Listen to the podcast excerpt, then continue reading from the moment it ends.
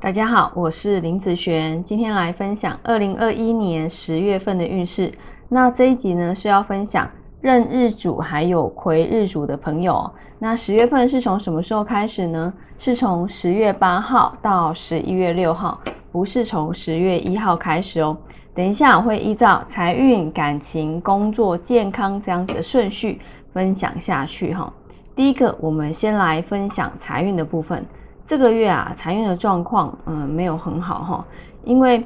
这个月的压力会非常大哦，因为压力大而去花费比较凶，好，那有时候不是自己拿去花掉的，可能是别人来借取，但是呢，你又没有办法拒绝的状况，让你借也不是，不借也不是，但是啊，如果真的借啊，也就借了，那你在精打细算过日子啊。那在感情运方面来说呢，男生女生来讲啊，这个月的感情运都没有很好哈。找到自己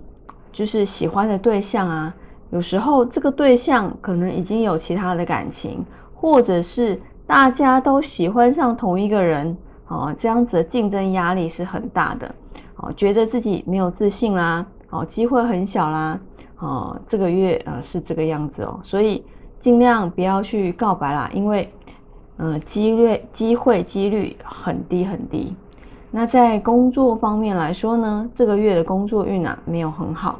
那在心思好工作的心思上面，你可能不太愿意哈主动做事，只想要懒懒的度过这一个月哈。这个月本来就不好，所以默默的做事，少说话，少插手别人的事情，可以避免一些不必要的误会。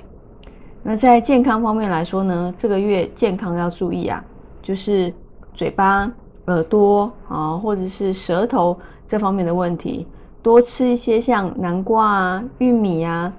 嗯黄豆，还有一些饭跟面食、地瓜，这些都是不错的选择。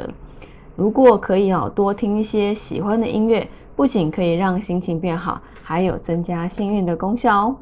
好，那么以上任日主和癸日主的。运势分析就分享到这边，我们下次见，拜拜。